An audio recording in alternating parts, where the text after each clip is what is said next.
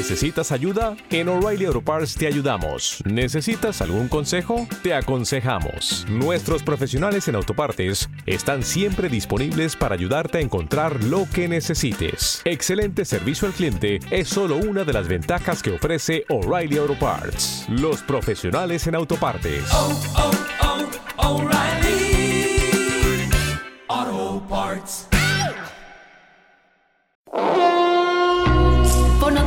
Nacional, la Casa de los Sonidos de México.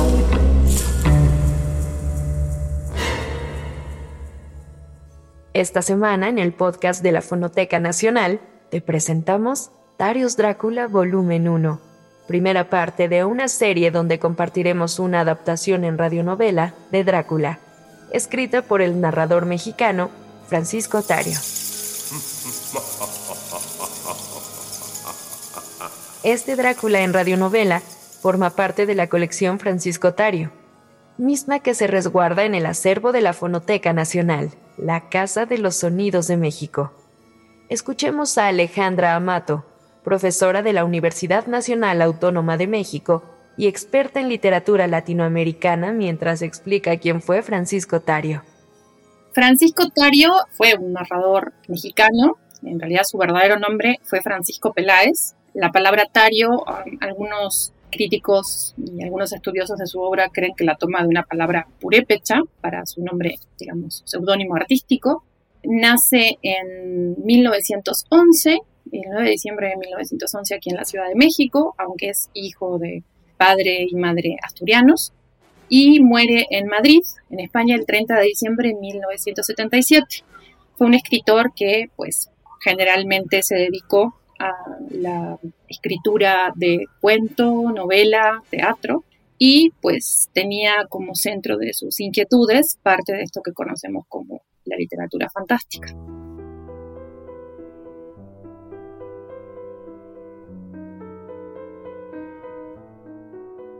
Julio Farrell se instaló en la Ciudad de México oriundo de España. En la mudanza cargó consigo una cómoda antigua, la cual, de acuerdo con Alejandro Toledo, autor de Universo Francisco Tario, biografía del escritor, tenía fotografías, correspondencia, dibujos eróticos, recortes de prensa y tal vez, lo más interesante, acetatos grabados por el propio autor, es decir, 17 discos de gramófono que son testimonio de su gusto por Chopin, de la amistad que sostuvo con Octavio Paz y Elena Garro, además de una adaptación radionovelesca de Drácula. Drácula, por Francisco Tario, comienza con un diálogo entre Lucille y James, un matrimonio joven que por cuestiones desconocidas pernoctan en un castillo a mitad de los Montes Carpatos en Europa del Este. Lucille, evidentemente preocupada, expresa a su marido que teme por ambos, pues ha visto seres extraños y escuchado ruidos que la inquietan.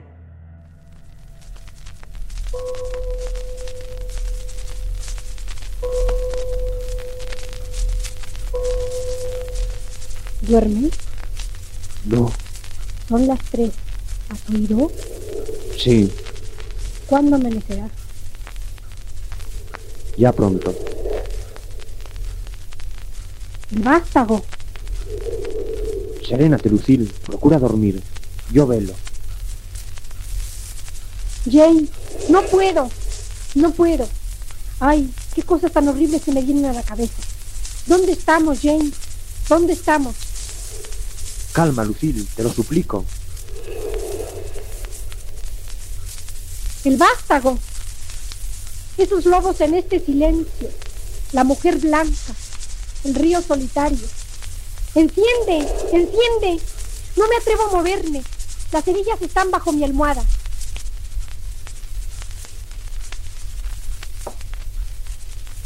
Se apagó la vela. Fue el viento. Debe haber un cristal roto. ¿Cañas? ¡Jane! ¿Qué suena? Pasos. Pasos. Jane. Jane. La mujer blanca. Sí. Caña. Por fuera. Por la galería. Oye. Se acerca. Viene. Nos busca, James. Nos busca. Dios mío. James, ¿qué? ¿viste? Un murciélago cruzó por la ventana. Mira, mira. Otra vez. Es monstruoso. Oh, no es un murciélago. No lo es. No lo es. Le he visto en la oscuridad los ojos. Trata de entrar en el cuarto. Sí, Aguarda. Voy a espantarlo.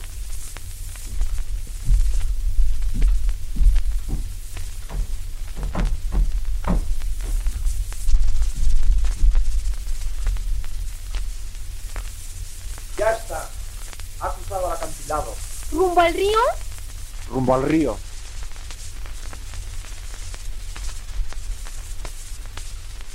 Duerme. Descansa. Mira, todo está ya en calma. Duerme, Lucille, duerme. Esa sombra. James, no sé qué siento. Ay, no sé qué me ocurre. Calla. Mira, queda ahí junto a la puerta. James, enciende. ¿Qué se mueve? ¿Qué es eso que brilla? Se acerca, se acerca. James, James, James.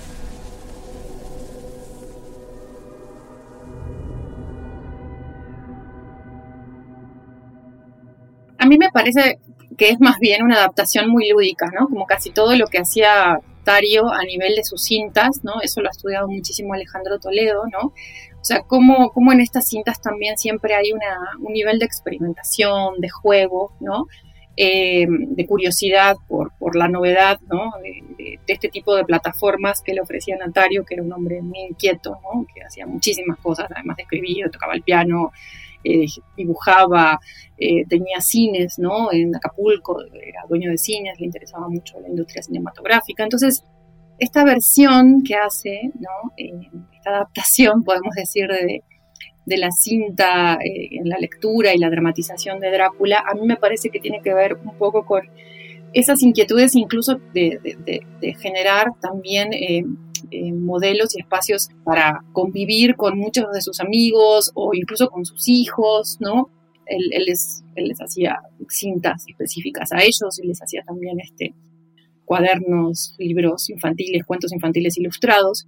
Yo creo que parte un poco como de eh, esta, esta cuestión de tomar un texto icónico como es Drácula, ¿no? Con todos los desafíos que tiene por ser una novela epistolar, ¿no? Construida con base en cartas, ¿no? Que siempre además es un fenómeno particular porque cuando los eh, estudiantes o la gente en general se acerca a Drácula, espera una historia narrativa así contada como, ¿no? como una novela y en realidad pues se dan cuenta que sí es una novela, pero es un tipo de novela muy especial, eh, muy diferente a lo que nos han hecho creer en las versiones cinematográficas y creo que Tario lo que hace allí es representar un poco esto, ¿no? Darle la vuelta un poco a esa versión más eh, dura, ¿no? De la novela más rígida en, en esta condición epistolar y jugar un poco con esa, con esa sensación de, de, del relato en, la grabación.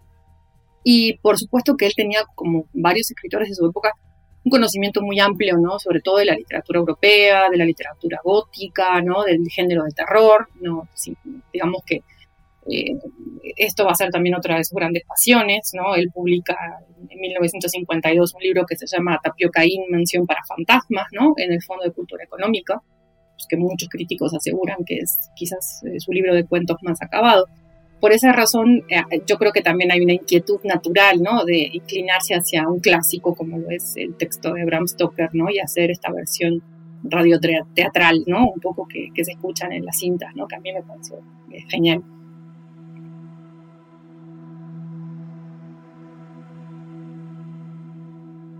Sigues escuchando la radionovela Drácula en la versión del narrador mexicano Francisco Tario. En los tiernos mares del sur, donde la gente es negra y el agua aceitosa, donde los buques navegan perdidos entre la bruma del trópico, los marineros, en las noches tórridas veraniegas, se tienden desnudos sobre las cubiertas y entonan bellos cantos de piratas. pero el cansancio los rinde. Se duermen y entonces del cielo negro, del agua negra, surgen bandadas de aves nocturnas, ávidas de sangre por el ayuno, que se precipitan furiosamente sobre las criaturas dormidas. ¡Yo las comando!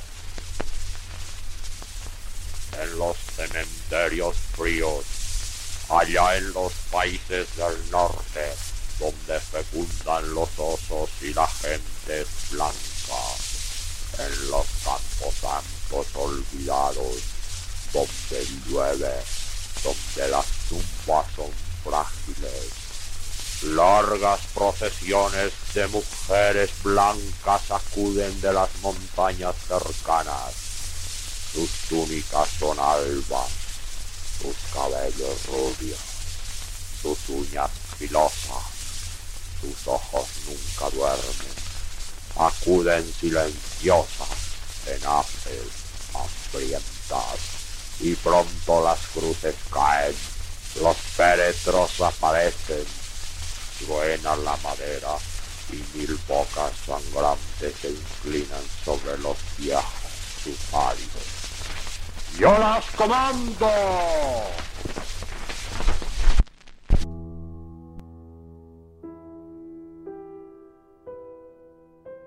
Incluso hay como, yo siento que hasta este juego, ¿no? De, o sea, de la versión de Bela y también la versión de Noferatu, ¿no? donde el personaje también es esta especie como de fisonomía, ¿no? Este, rapado, sin cabello, ¿no? Así como un poco que hasta se parece a él, ¿no? Lejanamente. Bueno, como decía al principio, ¿no? Él, tiene esta fascinación por el cine, ¿no? Que, no solamente se ve en, en su práctica, digamos, de ser dueño de, de cines en Acapulco y de siempre estar observando y, muchas veces reseñando películas, sino también como en estrategias eh, visuales, cinematográficas, ¿no? que él emplea en los cuentos. Y, yo creo que es, es, un buen apunte eso, porque cuando estaba escuchando eh, la, radio este, novela de Drácula, me dio la sensación que por momentos también, bueno, no, no, no hice el seguimiento con el texto al lado, pero me dio, me dio la sensación por momentos que estaba como mezclando no solamente eh, la novela, sino también pasajes de la película, ¿no? O sea, con esto que decías, por ejemplo, de Bela Lugosi, yo creo que es, ¿no? es, es muy claro porque, porque tampoco hay, hay, fragmentos. Drácula tiene la gran característica de ser una de las novelas, quizás una de las que han tenido más adaptaciones cinematográficas, pero ha sido la novela que con mayor libertad, podemos decir, ¿no? Con mayores libertades artísticas desde los cinematográficos ha interpretado, ¿no? Entonces hay frases, contextos, escenas absolutamente eh, claras que no están en la novela y que sí están en el cine, ¿no? Y que ya es como una especie de, imbricación entre la novela y, las películas y las diferentes versiones cinematográficas, en donde mucha gente cree que, fragmentos que salen en, en, las versiones cinematográficas forman parte de la novela y que fragmentos icónicos, ¿no? Y no es así.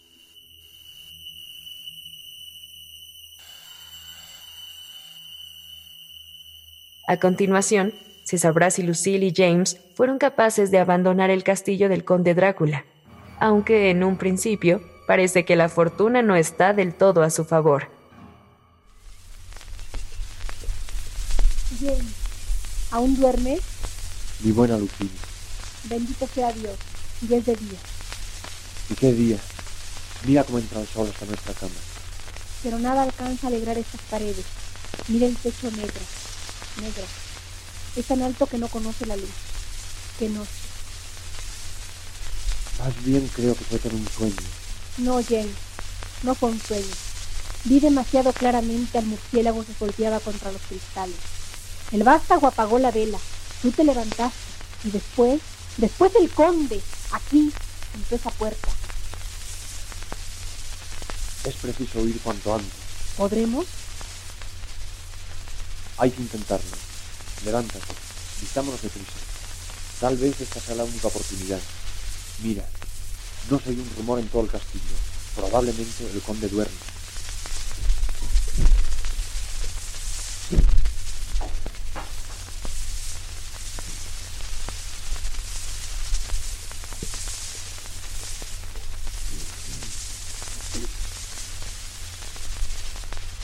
No, deja esa maleta. ¿Qué importa ahora nada? Ven, es preciso no perder un segundo.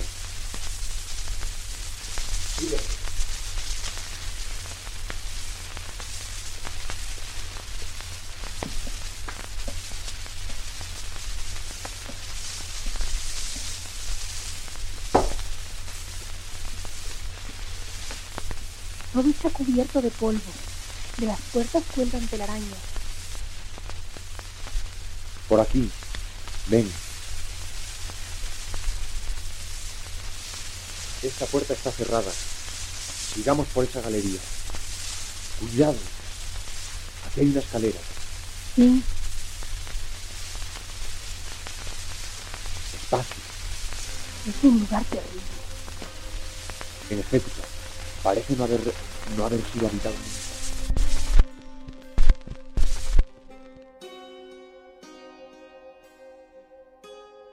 Un vampiro, un hombre lobo, un zombie no pueden aparecer en una playa del Pacífico mexicano, tampoco a la mitad de una fiesta infantil o durante una cena navideña.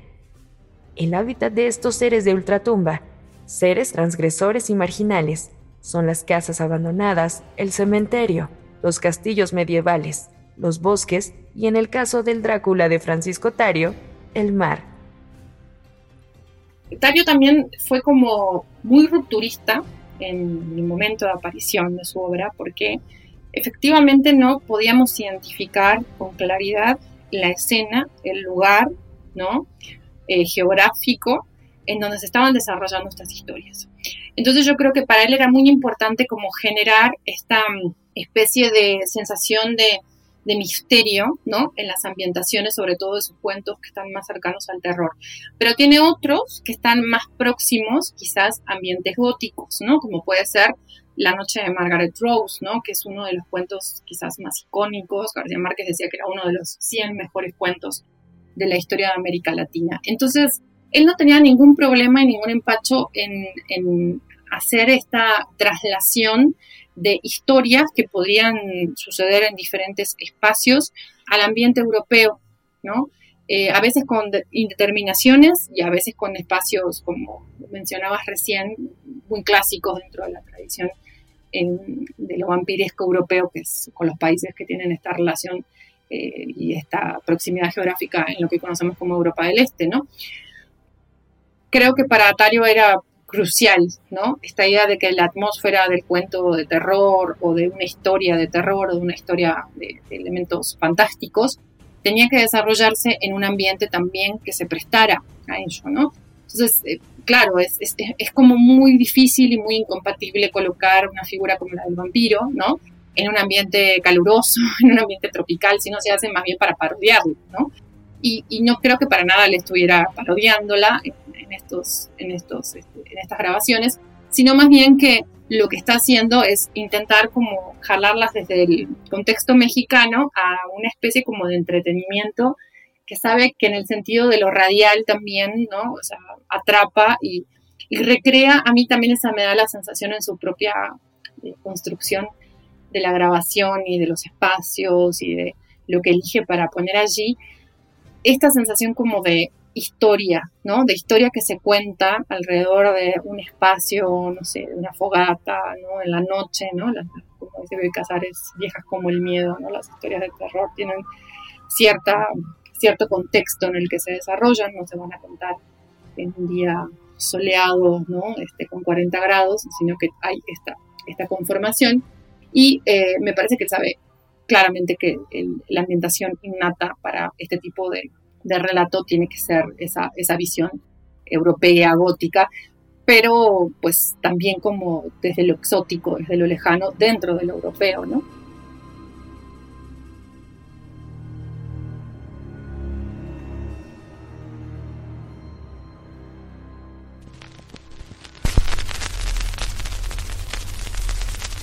Rumbo a Inglaterra, Lucille. Qué horrible pesadilla ha sido todo esto. Mira, aún se divisan las costas del Mar Negro. ¿Ves aquellas luces? Es Burgas. ¿Cuándo veremos a Usanto? Me conformo con llegar a Palermo. Allí transbordaremos. Sí, no sé. No sé por qué, pero aún así no me siento seguro. Los buques de carga nunca son cómodos. Además, esta gente, Ahí viene el capitán. Buenas noches, señores. Capitán, buenas noches. ¿Tendremos buen tiempo? Espléndido. Tal vez un poco de niebla en el Bósforo, pero ya en el Mediterráneo días de sol y noches muy claras. Magnífico. ¿Mucho pasaje? Ustedes dos solos, mis queridos ingleses. ¿solos? Bueno, ustedes y la tripulación, naturalmente. ¿De cuántos hombres se compone, capitán? De diez. Buenas noches. Ah, ¿desearían ver este diario? Es de Londres. ¿De Londres, capitán? ¿Cuánto tiempo hace que no veo uno? Gracias, capitán.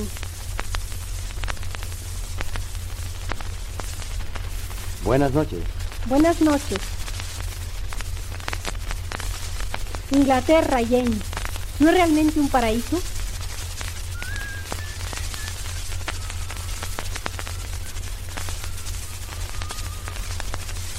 James, escucha esto que dice el diario. ¿Existen realmente los hombres vampiros en Transilvania?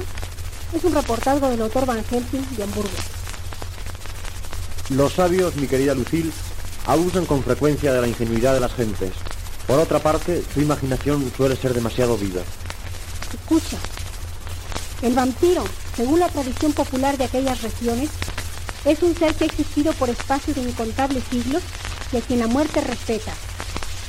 Posee fuerzas inusitadas, medios de defensa increíbles. La naturaleza lo ayuda. El viento, la niebla, la lluvia, la noche. Puede adquirir la forma de un lobo, de un perro, de un ave, de un simple átomo. Solo vive de noche. De día reposa. No fuma, no come.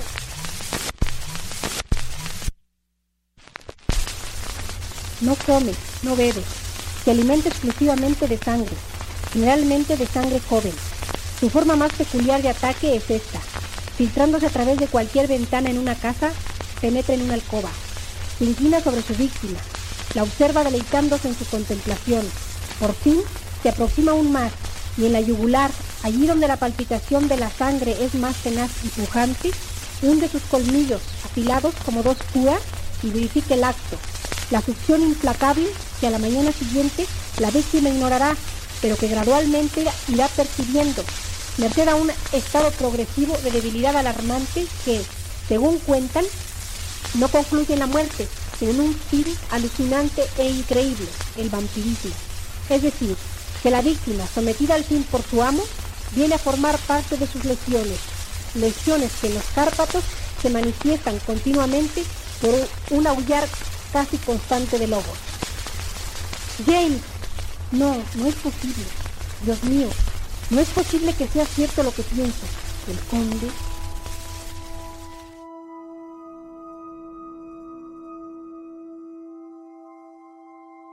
Yo creo que hay una cosa que es muy interesante con, respecto a la figura del vampiro, o si hablamos también de otro tipo de figuras que aparecen luego en, en la literatura mexicana como la bruja, ¿no?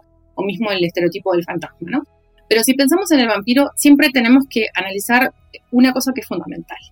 Es un modelo de personaje que puede aparecer en textos fantásticos y textos de terror en México, pero eh, digamos que el vampiro por sí mismo no hace un texto fantástico, ¿no? O sea, lo que lo hace fantástico es esta estructura que mencionaba al principio, que tiene que ver efectivamente con, el, con la ruptura de un paradigma de realidad en el texto, ¿no? Puede ser un motivo, ¿no? Puede ser un, digamos, un personaje recurrente, pero no exclusivo de la literatura fantástica. Puede estar en textos de terror, así como puede estar incluso en, tex en textos humorísticos, ¿no? O sea, digamos, llegando a la parodia de la figura vampiresca. Yo creo que en el caso de Tario no hay una configuración como tal del vampiro en, en, su sentido más clásico decimonónico, pero sí hay varios personajes que tienen como rasgos y elementos siniestros de características eh, vampirescas, ¿no? Por ejemplo, si pensamos en un cuento como Ragú de Ternera, ¿no? Eh, que es un, cuento muy fuerte por, el tema de, del canibalismo y de una serie de cuestiones ahí súper perturbadoras que le interesan al personaje. Bueno, la escena final es un poco con, con, el personaje con sus dientes afilados, estilo varios colmillos, ¿no? Como si todos los dientes fueran colmillos para desgarrar la carne y chupar la sangre, ¿no? Entonces, eh, él le da la vuelta, ¿no? Un poco a la figura vampiresca y también toma elementos de, de, esta figura vampiresca para construir ciertos elementos de la personalidad y de la conformación de otros personajes que están más cercanos a, a, a los fantasmas, ¿no? a la figura del espectro. Entonces yo creo que Tario tiene eh, esa, esa cualidad de ser un constructor de personajes tenebrosos, ¿no? En sus historias y por supuesto que la figura eh, vampiresca, ¿no? La va como a, desmontar en diferentes características y en diferentes recursos, no solamente la presencialidad del de vampiro como tal, sino también en, en, sus atribuciones, ¿no? En estas atribuciones y estos poderes sobrenaturales que el vampiro tiene.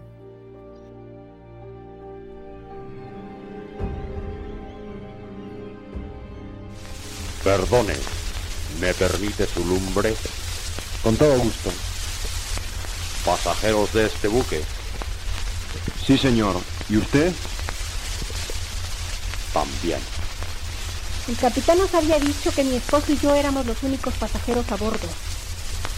Ingleses, seguramente. Ingleses. Vamos a Southampton. ¿Usted? A Londres. Esa gran ciudad me ha traído siempre. Desde niño solo abrigué una ilusión, conocerla. Ahora es probable que me radique allá. ¿Definitivamente? Depende. Bien, deseo no importunarlos más. Ya hablaremos en ocasiones futuras. ¿De acuerdo? Buenas noches.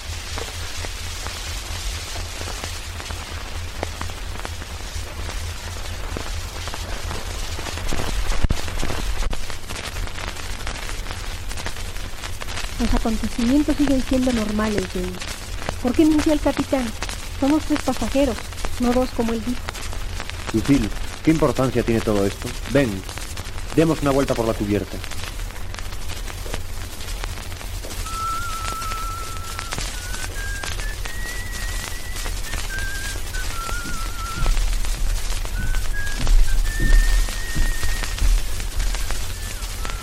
¿Qué hora es?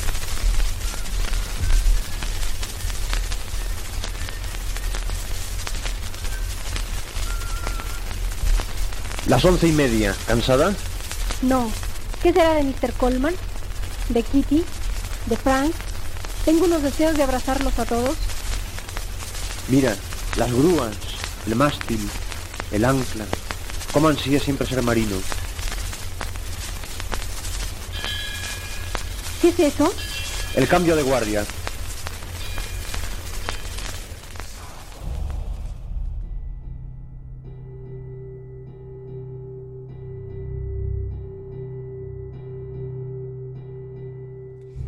Luego de apreciar cómo el conde transgrede las leyes naturales, ¿cómo podemos considerarlo un personaje tenebroso?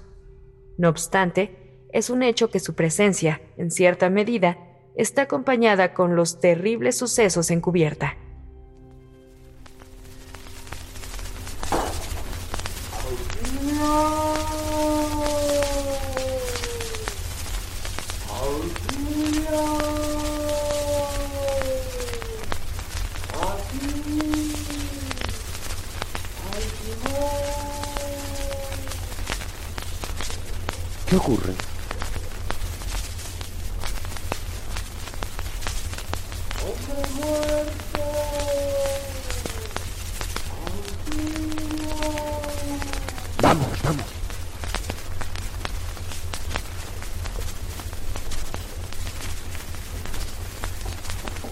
prohibido el paso. Le suplico. ¿Qué ha ocurrido? Han asesinado a un hombre. James. Ven, ven, bajemos a la cabina.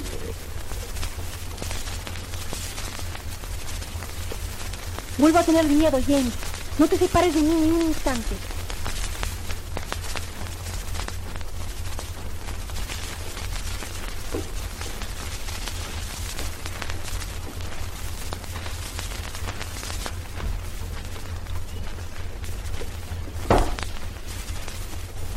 Toma, bebe un oporto. Pobre Lucille. Te sentará bien, bebe.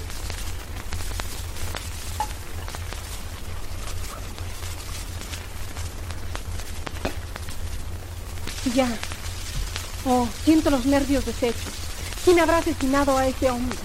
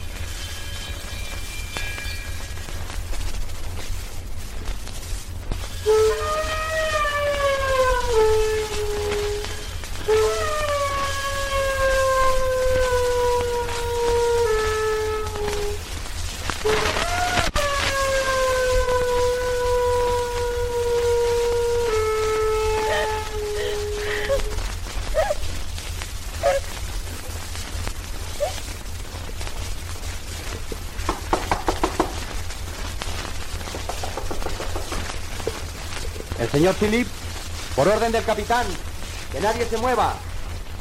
¿Qué sucede? Ha desaparecido un hombre por la borda. Un hombre se ha arrojado al mar.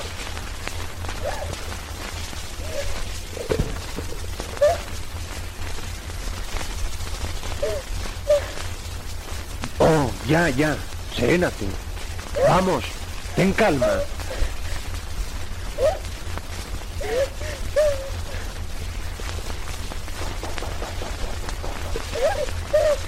¿Quién?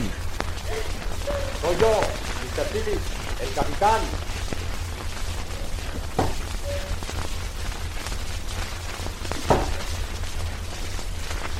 Deseo interrogarle muy seriamente. Diga, ¿ha visto usted o su señora algún pasajero a bordo? Sí, capitán. ¿Un hombre vestido de negro? Vestido de negro, en efecto. ¿De alguna talla? Alto. Pálido. Él es el asesino.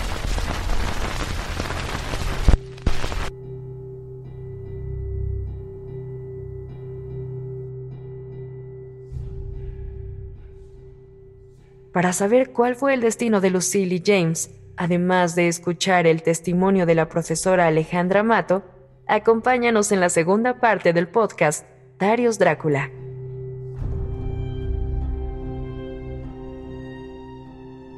Esta fue una producción original de la Fonoteca Nacional. Investigación, Paola Talamantes. Guión, Pedro Montes de Oca.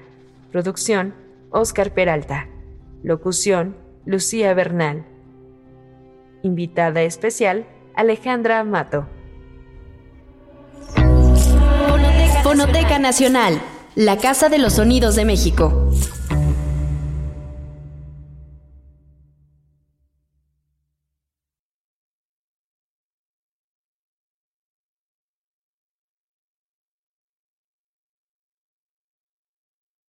En Sherwin Williams somos tu compa, tu pana, tu socio, pero sobre todo somos tu aliado, con más de 6.000 representantes para atenderte en tu idioma y beneficios para contratistas que encontrarás en aliadopro.com. En Sherwin Williams somos el aliado del PRO.